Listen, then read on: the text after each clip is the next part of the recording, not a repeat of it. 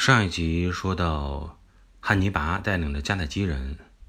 在伊比利亚半岛积累了大量的财富啊、银子和良马以后，并且解除了凯尔特人的威胁，就决定开始与罗马进行抗争、进行作战。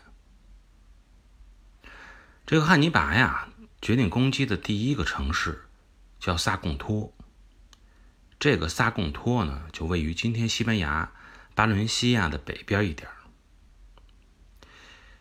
呃，它的位置属于埃布罗河以南的这么一个方位。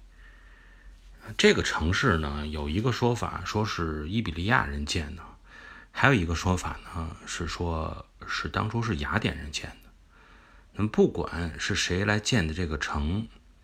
那么有一点可以肯定，就是这个城不听话，不愿意接受。啊，汉尼拔和迦太基人的统治，所以在迦太基人在来之前，萨贡托呢，他就已经与罗马进行了结盟。所以在汉尼拔与这个迦太基人啊，要与这个罗马进行开战之前，那么这个城市啊，应该是属于汉尼拔眼中的一个钉子，必须要拔掉。那么他对萨贡托发起攻击的时间选择的也非常巧妙，就是在罗马海军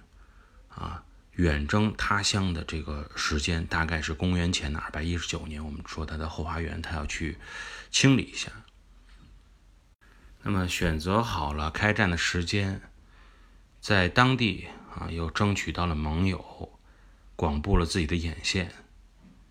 啊，这个财力物力都已经聚集齐了。所以说，应该在这个时间段啊，可以说是对于汉尼拔来说，就是属于天时地利人和，都已经达到了最好的状态。从技术角度来看啊，像汉这个萨贡托这种小城，对于汉尼拔来说，面对汉尼拔的进攻啊，他是不可能去抵御得住的。即使说罗马那边能够做出决定来帮助。萨贡托，但是由于距离的原因和他本身军队并没有朝这个方向开进的原因也好，没有做好准备啊，就是萨贡托在沦陷之前，想要罗马那边调动足够的兵力来远征，来帮助萨贡托防卫住自己的城市也是不可能的。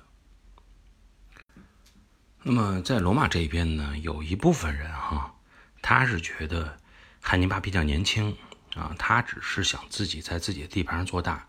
对于罗马真正想要发起攻击，这种可能性不是很大。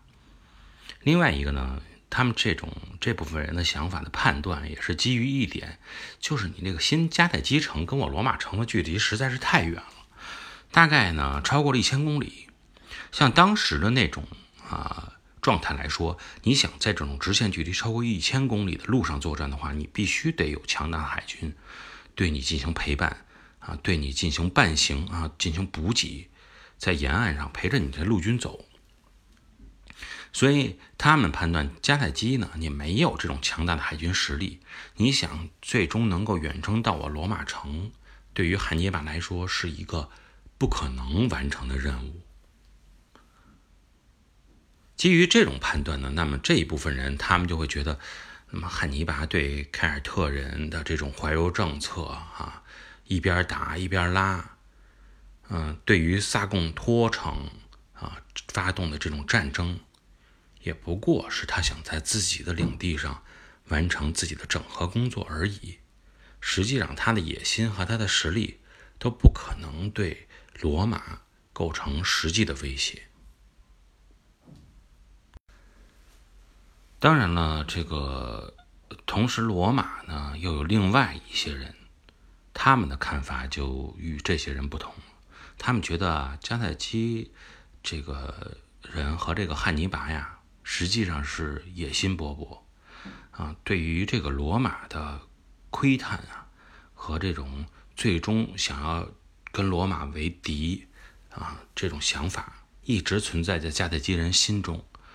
啊，这个观点是永远不可能改变的，所以我们要对他们进行防范，甚至于是以攻为守。所以最终呢，罗马在这种两派争论的情况下，主要倾向的还是后一方，就是觉得我们既然腾出手来了，有实力了，我们要是跟迦太基人去尝试一下，啊，跟他进行一个作战，即使说他没有这种想法，我们对他进行打击，也能防范他继续做大。所以在结束了第二次伊利里亚战争，把自己的后花园弄得平稳了一些以后，那么罗马就采取了一个军事上的一个决定，就是将兵力进行分一分啊，陆军是进行了一分三，海军呢是进行了一分二，然后海军和陆军又结合在一起，进行了这么一个分配。分配完了以后啊，一路军。是由三万陆军和一百六十艘战舰组成的，啊，他们用这个，呃，这么一个组合，准备要进攻迦太基的本土，就是说，对你汉尼拔的，呃，这个老家进行发动进攻。二路军呢，是由这个两万六千陆军和六十艘战舰组成的，啊，那么他们这么一路军是准备要来进行攻击。伊比利亚半岛就是对于你这个呃老巢本土进行作战，剩下的还有二点二万人啊，他们是驻守在家里，守住波河平原，避免比如像包括凯尔特人啊，趁他们大军啊向南进攻的时候，在后边借机生事。应该说，从战略的角度来说，那么罗马这种兵分三路的做法呢？也没有什么问题，嗯，大概的思路应该是正确的，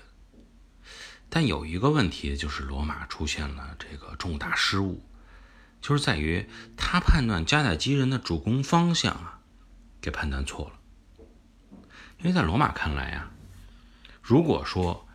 这个汉尼拔围攻萨贡托城真是一个准备要跟罗马进行作战的一个战争信号的话，那么他觉得。这个汉尼拔下一步一定会主攻西西里岛，就跟第一次布尼战争是一样的，就是一个复刻版而已。即使说啊，你不是去主攻西西里岛，那么我罗马想战再次战胜你迦太基人啊，给你以致命一击，我去攻击你北非的这个老家，北非本土，也是要远远大于去攻击你这个伊比利亚。在伊比利亚跟你作战，就像第一次布尼战争他的想法一样，所以他这一次分配兵力，依然是将主力分配到了南线，啊，去攻击他的这种老家。